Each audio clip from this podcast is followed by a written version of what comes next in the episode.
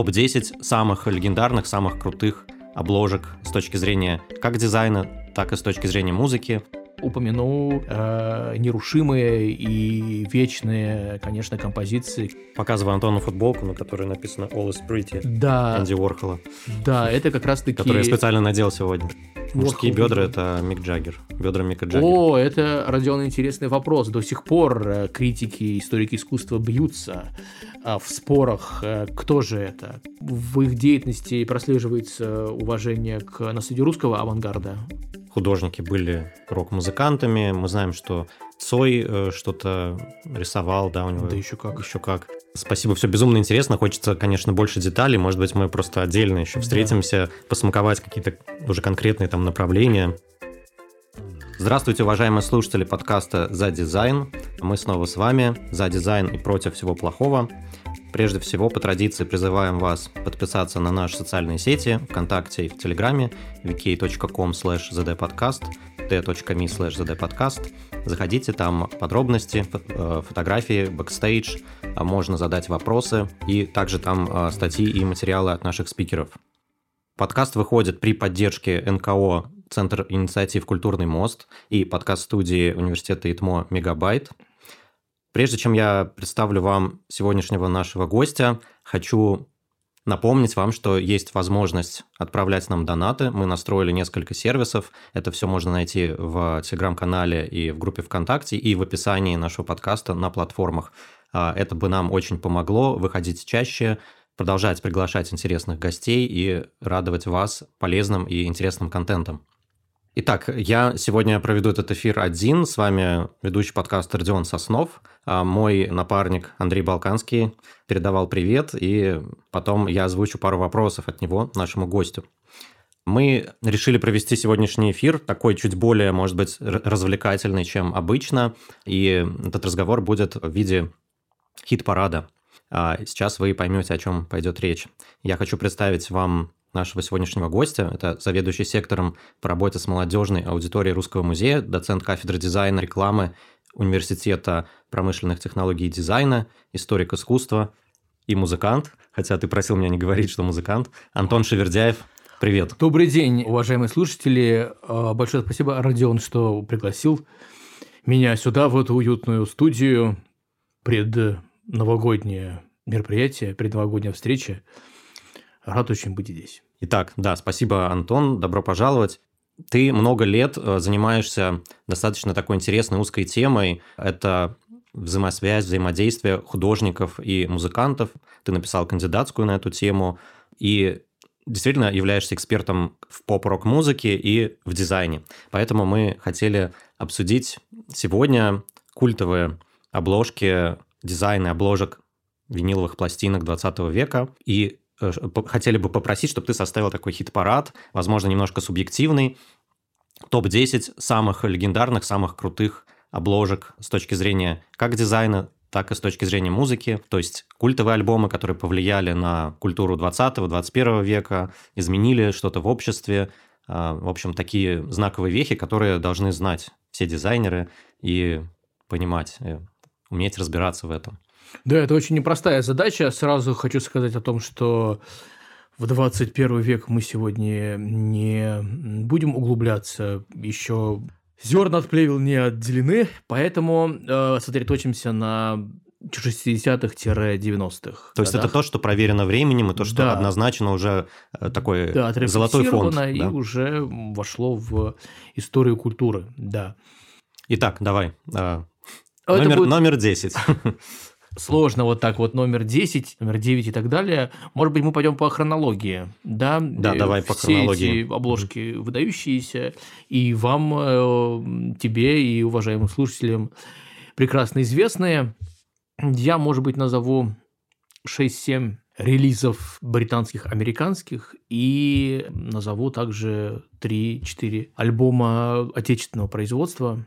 Мы начнем, наверное, с э, золотой эпохи рок-культуры, хотя, конечно, безусловно, джаз был визуализирован чрезвычайно интересно, там можно вспомнить знаменитый альбом Орната Колмана, 61 -го года Free Jazz, где он использует э, вырубку уже в двойной такой пластинке и заимствует э, работу Джексона Полока белый свет 54 года. И вообще вот э, эта практика использования интерпретации, апроприирования да, истории искусства как э, модернистского, современного тем или иным музыкальным процессом, так и классического, она очень активно развита в этой сфере, в области дизайна а, обложек музыкальных. Вот. Но я сегодня буду говорить о тех альбомах, которые я э, знаю неплохо, с музыкально-текстовой, так сказать, стороны и визуальной. Поэтому... Ну и как мне кажется, что все-таки мы говорим про, если мы говорим про массовую культуру, то есть такие альбомы, которые знают практически все, даже, может быть, если они не знают, не назовут сходу название альбома, но они видели, допустим, там Nirvana Nevermind, они да. видели эту обложку 100%. А вряд ли они видели там обложку Free Jazz. А, вот, то есть, э, скорее, вот такие пахальные вещи нас а, интересуют. Поколенческие. Поколенческие, да. Хорошо, хорошо.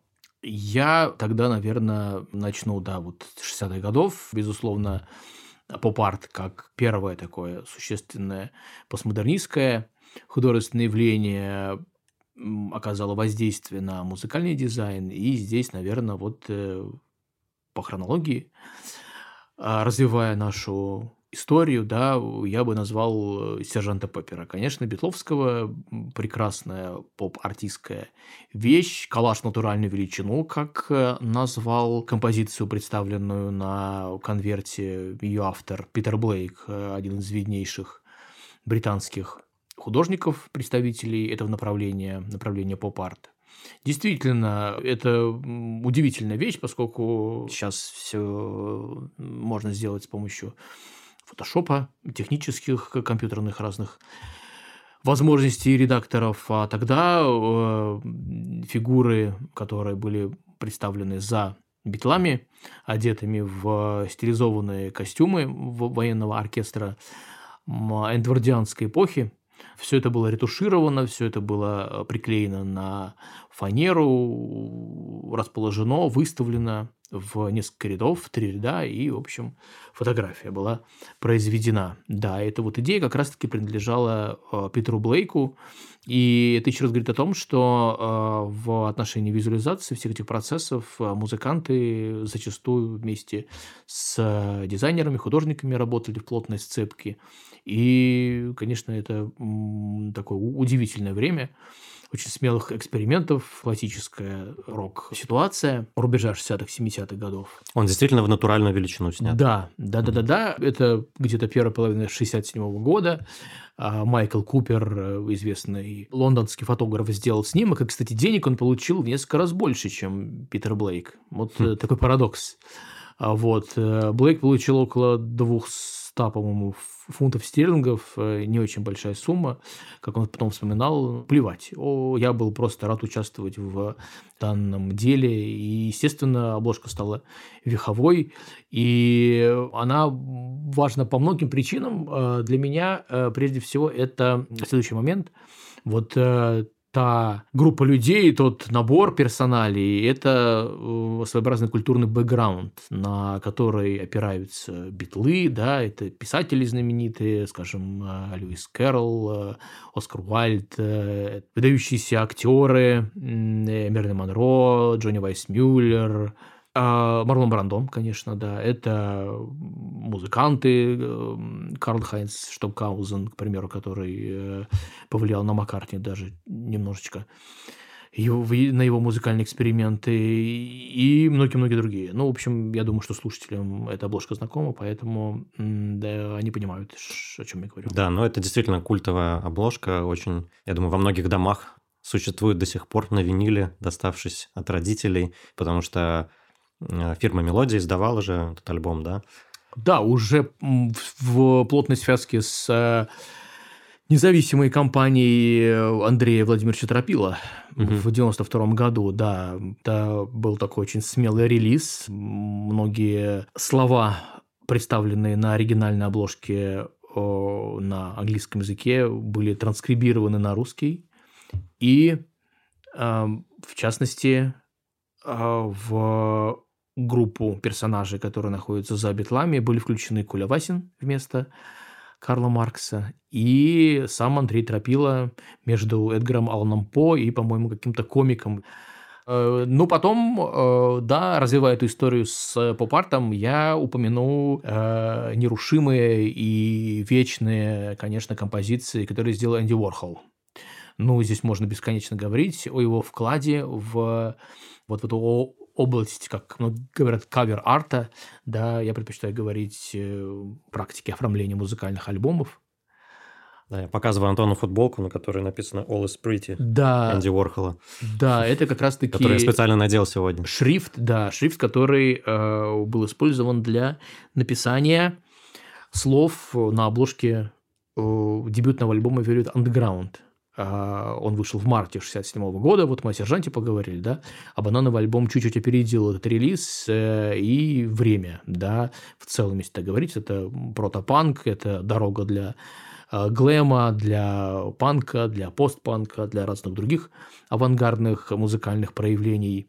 Безусловно, пасынки э, Уорхола заслуживали такую композицию неординарную, да. По сути дела, вот если мы рассматриваем «Банановый альбом», это не массовый а продукт, сделанный печатным способом, да, это произведение искусства, поскольку мы на этой обложке не видим ни название коллектива, ни название альбома. Там э, написано Энди Уорхол внизу, в центре на белом фоне банан, который можно очистить, да, желтая кожура – это стикер, который можно снять не случайно с верхней стороны там э, надпись находится «Peel slowly and see», «Очищай медленно и э, посмотри».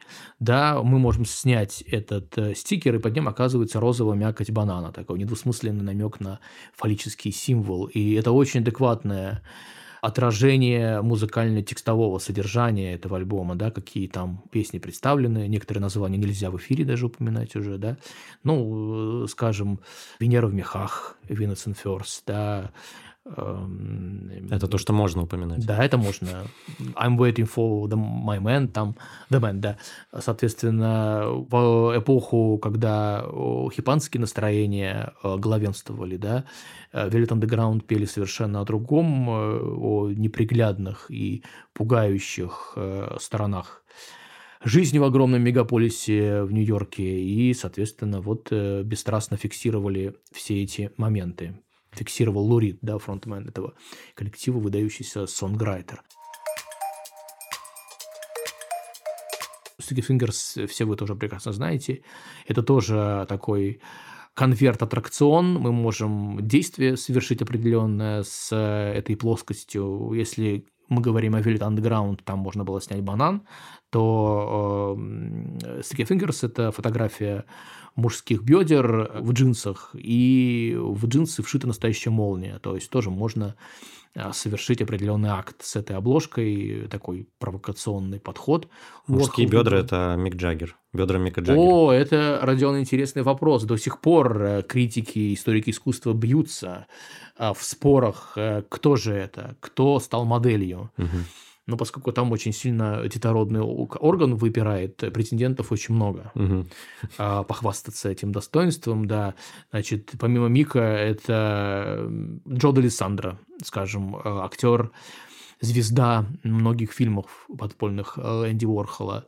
Это близкий Уорхоловскому кругу персонаж по фамилии Кертис, скажем. В общем, три кандидата уже есть. Поэтому есть, так сказать, э, пустоты в этой mm-hmm. истории, нужно изучать, исследовать. Да, мы, кажется, не сказали, что это альбом Rolling Stones. Да, это альбом Rolling Stones, Sticky Fingers, 71 год. Многие Историки музыки, культуры считают его тоже а, выдающимся в творчестве не только этого коллектива, но и в рамках всего Золотого века рок-культуры. Поэтому, видите, мы вспомнили три обложки сейчас, да, и это не только очень важные визуальные композиции, появившиеся на конвертах, мы говорим о неоспоримом музыкальном да, достоинстве этого материала, этих релизов.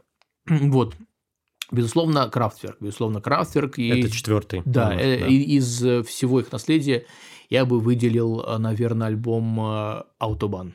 Аутобан выходил в двух версиях. Я э, имею в виду конверт с лаконичным дорожным знаком Аутобан. То есть э, вы видите, как на уже эстетику 70-х годов повлиял Ворхол сильно. Ворхол работал с графическими образами, в частности, вот вспоминайте банан тот самый, да, а здесь дорожный знак. Это очень э, важный релиз 1974 года, поскольку впервые на нем Крафтверк активно использует синтезаторы и электронные барабаны уже. И э, здесь мы говорим о очень новаторском подходе в отношении визуализации их музыки, поскольку, я напомню, это эра progressive рока, когда альбомы, скажем, арт-роковых групп, King Crimson, Pink Floyd, ну, кроме обложки, о которой мы сейчас поговорим тоже, она тоже очень лаконичная и графически выверенная, да, а, и многие-многие другие Genesis, они выходили в очень таком насыщенном, э, изобильном оформлении, что я имею в виду, композиции были многофигурные, они представляют отсылки к разным эпохам в истории искусства, их можно было рассматривать очень долго, в них можно было утонуть, да. А, а здесь перед нами просто такой вот минималистичный э, знак, графический а символ. А кто является автором? Это дизайн-студио компании Vertigo, а, на которой выходил а, альбом и Крафтверк тоже работали на этой Они студии. сами поучаствовали, да, в а, дизайне Я тоже? думаю, что, что, конечно, они вот согласовывали все эти проекты, и они, конечно, занимались отбором композиций для обложек, и, конечно, в их деятельности прослеживается уважение к наследию русского авангарда. Скажем, если мы вспомним «Мэн Машин», заднюю сторону, там прауны, Лисицкого представлены, а если мы, скажем, э, перенесемся на их концерт и поговорим о видеографии, да, там э, активно задействован супрематический лексикон, супрематическая вся эта система Малевича, поэтому здесь э, очень, мне кажется, четкое и гармоничное соединение осуществляется музыки и визуальной стороны. Э, спасибо, все безумно интересно. Хочется, конечно, больше деталей. Может быть, мы просто отдельно еще встретимся, да. посмаковать какие-то уже конкретные там направления, каких-то кон- конкретных художников и дизайнеров поразбирать. Но продолжая, тогда номер пять, что это у нас будет? Это будет э, Dark Side of the Moon, Pink Floyd, выдающийся дизайн-студия Hipgnosis, э, которые сотрудничали и с музыкантами progressive рока, и с нововолновщиками. За эту обложку отвечали Сторм Торгельсон и Обри Пауэлл. В противовес, опять-таки, вот этому э, насыщенному, чрезмерному в отношении композиционного построения, дизайну многих релизов э, того времени, да, прогрессивного рока. Это тоже очень емкое, четкое решение. Мы видим э, пирамидальную призму, э, белый луч, который, проходя через эту призму, преобразуется в радужное разрешение, да. Если мы вспомним предыдущие обложки Pink Floyd, да, там э, такие космические эффекты, оптические аллюзии, все очень, что было характерно для психоделии и раннего прогрессива. А здесь э, прям такая очень выразительно лаконичная вещь. Я диву э, даюсь, э, рассматривая обложки этой студии Гипнозис, как они э, по-разному подходили к проектам, всевозможным, и всегда это очень высокохудожественная продукция, как они были сведущи в разных новациях актуального искусства, к примеру, вот у них есть а, обложка группы XTC, э, они ее уподобляют концептуалистскому произведению там, Джозефа Кошута, к примеру. Текст заменяет визуальный образ, он представлен на белом фоне, на черном фоне, да. А здесь, соответственно, вот э, всем известная такая э, композиция, символ и Pink Floyd, и прогрессивного рока 70-х годов, да, геометрическая вот эта форма с оптическим таким эффектом. Здесь, конечно, э, физические вот эти вот моменты оказали сильное влияние на Торгельсона и опять в плотной сцепке с музыкантами. Угу. Он работал, он потрясающий мастер, он и видеографию делал для них, и клипы снимал. Я очень люблю его клип э, на High Hopes. Это песня уже из альбома Division Bell 94 года. с такими магритовскими загадочными, пугающими образами. В общем, это очень высокое качество, конечно. От а, себя добавлю, что, на мой взгляд, это, наверное, вот ну, в такой визуальной культуре современной и уже 21 век одна из наиболее цитируемых э, обложек. Да, как и следующее, может быть, здесь мы вот сделаем э, такой переход. Мы поговорили сейчас о том, как физика влияет на все эти визуальные штуки на уровне вдохновения, да, и теперь тоже такая сфера, связанная с э, космосом и физикой, это, конечно, еще одна черная обложка, фон фактурный, такой темно-темно-темно, либо зеленый, либо серый. Это Joy Division, конечно. Unknown Pleasures – это хрестоматийный знак постпанка мирового, безусловно. 79 год – это Питер Севилл.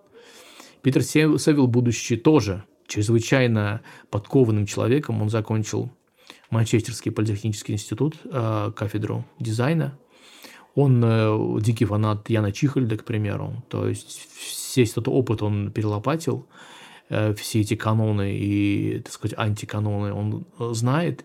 И, конечно, здесь он выступает как настоящий постмодернист. Он заимствует, апроприирует график, который чуть ли не сами участники группы ему показали. Есть такая версия, что Стив Моррис, барабанщик, как-то наткнулся в астрономическом э, справочнике на вот эту вот схему, а, на график распределения волн, который шлет э, из космоса пульсар CP-90. И э, вот Севил позаимствовал эту графическую композицию и в негатив, как бы можно сказать, ее перевел. То есть фон черный, или как я сказал, темно-темно-серый, и белые вот эти таинственные горки или волны, как э, считают несведущие, не знающие апологеты постпанка, молодые в основном. Я часто сталкиваюсь с этим. Это, естественно, вот э, волны, которые посылает этот пульсар из космоса. Космос черный, э, а сигналы светлые. Поэтому вот он решил так преобразовать это изображение. Окей, ты анонсировал, что будет семь западных и три отечественных. Да, я очень люблю еще э, дебютник Sex Pistols, конечно, 77 года. Джейми Рид, э, друг Малькольма Макларена, продюсера этой выдающейся панк, группы панк-символа, да, он э, считал, что панк э, – это звено в такой цепи культурной авангардных устремлений. Он в эту э, панораму вписывал и дадаизм, и сюрреализм, и, как он говорил, Russian agitprop, но имеется в виду конструктивизм, да, угу. и ситуационизм, очень интересный э, концепт, э, разработанный Гидебором, э, французским философом, который своими а, анархистскими такими позициями очень сильно действовал на умы молодежи и повлиял на ситуацию вот Красного мая парижского 68 года. И, значит, Малькольм Макларен и Джейми Рид, э, они были представителями британского крыла ситуационизма, и ссылаясь на разные визуальные опыты э, Гидебора и его товарищей, которые очень интересно экспериментально оформляли тексты философа, пометуя о футуристических книгах, когда наши э, там, братья Бурлики, к примеру, играли с типографским набором, да, вот э, плюс еще деколаж, характерный для новых реалистов начала 60-х годов. Э, э, он синтезирует эти все источники и выдает эту канареечную обложку желтый и розовый цвет и рандомный леттеринг такой, да, которым набрано название группы и альбома, да, Nevermind the Bollocks, Here's the Sex Pistols. И опять это референс э, к Ворхолу, потому что у Ворхола в банановой обложке тоже взаимодействуют два, ну, три цвета, ну, четыре, белый, черный, да, фон и надпись, но основные э, два ярких цвета – это, соответственно, э, желтый и розовый. То есть э, Рид также имеет в виду поп-арт тоже. Антон, спасибо. Мы разобрали, конечно, очень маленькую часть того, что можно было, да, из тех культовых западных альбомов, которые всем известны, которые очень сильно повлияли на историю современной культуры. Конечно, нам интересно в том числе, что происходило в советском, российском андеграунде и с точки зрения рок и поп-культуры. Попробуем ограничиться тремя альбомами, которые являются культовыми и при этом имеют крутой, интересный дизайн. А, и как раз возвращаясь э, к Андрею, да, вот Андрей у нас любитель э, русского рока. Посоветуй Андрею три самых крутых обложки с точки зрения дизайна, чтобы можно было и послушать, и полюбоваться. Да, конечно, я начну с наших пенат. Это будет Ленинград 80-х годов, потому что именно в нашей неофициальной культуре эта практика получила широкое а, развитие. Еще в конце 70-х годов эти процессы начинают осуществляться. В Москве, рассматривая творчество наших выдающихся коллективов, а, ну, там, «Машина времени», Браво, Бригада С, даже звук ему чрезвычайно новаторские и экспериментальные. Впечатление, что они как будто ждали перестройки, когда крупнейший наш гигант, звукозаписывающий и выпускающий мелодия, студия э, подпишет с ними контракт э, на выпуск э, пластинок и выделит штатных дизайнеров, фотографов, художников. В... Только панк среде в Москве вот э, эта практика как-то была развита. Группа ДК, к примеру, они вот еще в начале 80-х годов стали, развивая вот этот концепт DIY, do it yourself, сами оформлять mm-hmm. альбомы, причем Сергей Жариков выпускал там каждый год по 2-3 альбома, и очень интересное решение визуально они имели. Это и наши ленинградские нонконформисты, Олег Котельников, Кирилл Миллер, и московские художники очень любопытные. А в Ленинграде эти процессы, э, связанные с развитием э, независимого, самоздатовского выпуска альбомов, стали э, заметны уже в конце 70-х годов. То ну, есть... Ну, это именно благодаря тому, что сформировалась эта общая среда да. художников и музыкантов. Да-да-да. Зачастую многие художники были рок-музыкантами. Мы знаем, что Цой что-то рисовал, да, у него. Да еще как. Еще как. Гурьянов. Э, и другие. То есть э, во многом это потому, что музыканты были художниками, а художники э, играли в группах. Да, очень плотная консолидация а, ощущалась в Ленинграде в 80-е годы особенно. Причем не только музыканты друг за другом плотно были взаимосвязаны, но и художники, литераторы. Вот все это был такой один бурлящий котел. Да, у нас музыку в основном делали Э, друзья и дилетанты, поэтому развиваются такие альтруистские настроения, и вследствие этого мы наблюдаем вот такую плотную консолидацию. Итак, да, три альбома. Да. Во-первых, это, конечно, композиция Андрея Усова. А, странный персонаж э, движется навстречу не менее интересной личности, фигуре, да, лидер группы Аквариум. Он э, идет с рефлектором на голове, по направлению к окну в доме юного техника, знаменитая улица Панфилова, дом 23 на Ухте. Там Андрей Тропила записывал многие альбомы наших выдающихся коллективов рок-клуба «Аквариум», «Зоопарк», «Алиса», «Кино».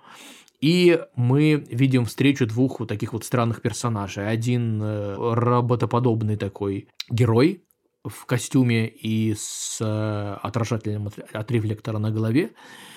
И за занавесочкой на подоконнике стоит другой персонаж. Это Всеволод Гакель, виолончелист группы «Аквариум». Он э, замер там, и нам он напоминает повесившегося человека.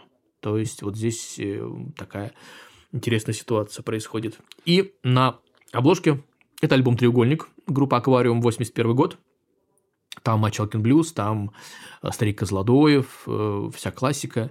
И любопытно, что название альбома представлено графическим символом. Э, это треугольник, геометрическая форма. И любопытно, что в решении этой композиции мы наблюдаем отсылку к обложкам группы Pink Floyd. Угу, как раз хотел спросить, да. Да-да-да, треугольник это, соответственно, Dark Side of the Moon, угу. а встреча двух странных персонажей – это Wish You Were Here. Там Э, как вы помните, это тоже обложка Сторма Торгельсона. Бизнесмен встречает другого, э, тоже одетого в костюм, человека, э, близкого э, деловой такой деятельности, он горит, да, в общем, вот здесь тоже такая любопытная ситуация э, происходит, и, конечно, Усов с БГ славится на этот визуальный опыт. Вторая среди отечественных обложек пусть будет начальник Камчатки Евгения Козлова, группа «Кино».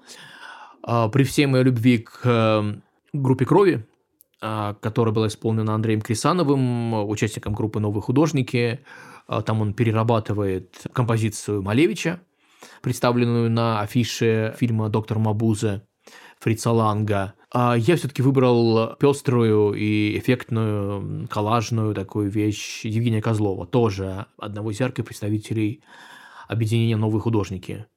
Эта композиция выдерживает сравнение с изображениями, э, которые фигурируют на обложках Дюран Дюран, Culture Club. Очень интересное решение. Там э, за основу взята фотография с музыкантами кино. Она ретуширована, внедрена в такой камчатский пейзаж с э, горами Э, вулканами, да, графические элементы динамично введены в структуру, коллажные вкрапления присутствуют, шрифты подобраны безукоризненно. Получилась очень такая яркая, пестрая, привлекательная обложка, альбом 84 года. Я его обычно сравниваю с э, композицией э, обложки Дюран Дюран. Рио Дюран Дюран очень любили киношники, и поэтому в визуальном отношении отсылка не случайна. Но сравнивая эти две композиции, я приз дам Козлову даже. Uh-huh, uh-huh. Вот. Ну и последняя обложка – это будет э, выдающийся психоделический шедевр э, Егора Летова и Кирилла Кувырдина, художника, который сотрудничал очень плотно с гражданской обороной. Это будет э, прыг-скок детские песенки 90-го года э, проекта Летова Егор и Обневшие. Угу. Вот, э, это замечательный коллаж, э, очень такой сложно сочиненный, использовались вырезки из огромного количества журналов, шрифт был подобран с отсылкой к психоделической эпохе, и это такая замечательная стилизация под психоделический стиль. Такие бы я назвал э, обложки. И также говоря о гражданской обороне, я хочу сказать, что вот э, опять это еще раз подтверждение тому, что в пан-культуре эта практика была очень сильно развита, но не в Ленинграде в Москве и в Омске, да, э, в Москве группа ДК, а в Омске гражданская оборона. У Летова безукоризненное оформление, он сам подходил к этому делу, вот с Кувырдиным плотно сотрудничал, э, что там коммунизм, что попс, очень интересные вещи. Супер, спасибо огромное, Антон. Захотелось прямо вот сейчас побежать, э, все переслушать не знаю, за, залететь куда-нибудь на уделку и поискать там эм, альбомы БГ и гражданской обороны, например, мне кажется, что там за недорого это можно найти. С кино сложнее, я боюсь, там более культовый статус. То есть есть, но дороже. Наверное, хотел бы еще парочку таких общих вопросов задать. Конечно. Первый вопрос. Как ты относишься к такому сейчас эм, очередному виниловому ревайвалу, когда огромное количество исполнители выпускают э, свои альбомы на виниле, в том числе абсолютно поп-исполнители, эм, молодые, то есть которые не то чтобы не помнят, они, в принципе, даже родились уже там в 21 веке, они уже даже компакт-диски, наверное, плохо помнят. То есть э, уже все происходит давным-давно в облаке, но вот э, почему-то многие начали какие-то лимитированные партии издавать на виниле а, или переиздавать на виниле то, что вообще никогда не издавалось на виниле. Например, вот я был недавно в эм, магазине грамм пластинок, и там на самых видных местах стоит, например, Михаил Круг на виниле или Шура на виниле. Хотя они же не издавались никогда, да, даже на кассетах, на компакт-дисках выходили в оригинале.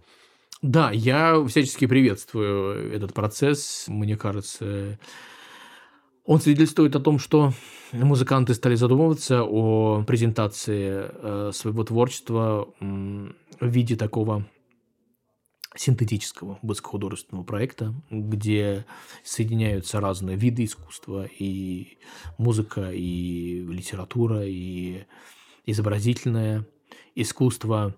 Меня немножечко смущает вот это стремление выпустить на виниле продукцию 90-х годов. Мне кажется, нужно потреблять это все в, а, на аутентичном носителе, хотя со мной могут не согласиться, да.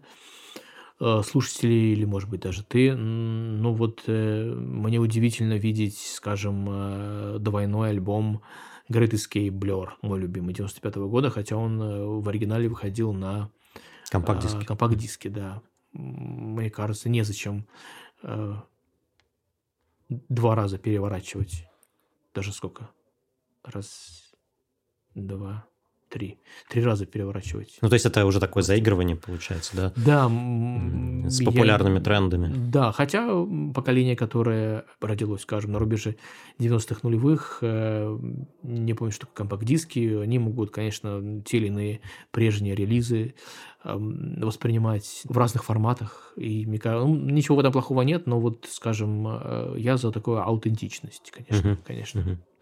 А, второй вопрос. Вот, вот этот носитель, который мы обсуждаем, а, обложка виниловой пластинки, в меньшей степени обложка компакт-диска все-таки, это такой культовый абсолютно носитель, культовый объект для дизайнера. А, очень многие стремятся поработать в этом жанре. Например, я бы это сравнил с дизайном стульев в промышленном дизайне, когда большие там великие дизайнеры, архитекторы, которые строили целые там небоскребы, они любили иногда взять и поработать над э, стулом, допустим. И это вот такая считается форма, где можно э, показать свое мастерство. Можно найти какие-то другие примеры, например, винная этикетка тоже да. такая культовая штука. Зачастую многие большие художники для своих друзей, каких-то знакомых могут это сделать бесплатно, просто в рамках такого, такого упражнения творческого. Почему сформировалось такое отношение именно к винилу? Что виниловая обложка – это культовый носитель, э, с которым все дизайнеры хотели бы поработать? Ну, я думаю, конечно, э, это связано с э, эпохой 60-х, 70-х годов, когда винил был основным носителем, и, конечно, группы многие думали о том, чтобы визуально как-то решить свое музыкальное творчество. И именно благодаря высокому такому статусу этого носителя, благодаря тому, что виднейшие э, культурные деятели, художники выдающиеся, не только дизайнеры, да, в этом процессе участвовали. Конечно, сейчас тоже эта тенденция наблюдается, и это очень важно и похвально мне кажется. Именно вот благодаря вот э, этой традиции, такой вот культурной памяти, да, и благодаря тому, что э, претендент такой возник э, уже там в конце нулевых, начале десятых годов, даже, наверное, сказать, в, в середине десятых, да, опять стал возвращаться винил. Угу. По-моему, так. Ну что ж, э, будем э, Будем надеяться, что это не какое-то поветрие, а что винил с нами надолго. Да, и получается, что уже вот сколько лет, 8, практически 10, да, э, в крупных городах все это очень распространено, и, в общем, я всячески приветствую этот процесс. Здорово, спасибо большое, Антон. Спасибо а, большое. Да, если вам понравилась сегодняшняя тема, мне кажется, что есть еще масса вещей, которые мы только затронули по краю, и можно было бы а, еще раз про это поговорить, углубиться в какие-то а, направления. Пишите нам в соцсетях, в Викей, в Телеграме. Мы обязательно позовем Антона снова. Я с удовольствием приду. Спасибо большое за этот эфир. Мне было очень приятно. Сегодня у нас в гостях был Антон Шевердяев, заведующий сектором по работе с молодежной аудиторией. А, как я обычно говорю, Антон, ты преподал урок mm-hmm. молодежи, рассказал про хорошие, Получилось а, так, да. хорошие вещи, хороший дизайн. А, друзья, не переживайте, хочу заверить вас, что мы обязательно соберем весь наш чарт, все те альбомы, которые мы упоминали, с картинками, естественно, с описанием, выложим у нас э, в соцсетях, и вы сможете посмотреть э, потом уже, если вам будет интересно, углубиться, поизучать подробнее творчество тех дизайнеров, которые делали, и художников, которые делали эти альбомы, и послушать э, музыкальные коллективы, э, которые вам показались интересными. Э, всем спасибо, с вами был подкаст «За дизайн». До новых встреч и с Новым годом. Всего хорошего, с наступающим Новым годом. Счастливо. Пока.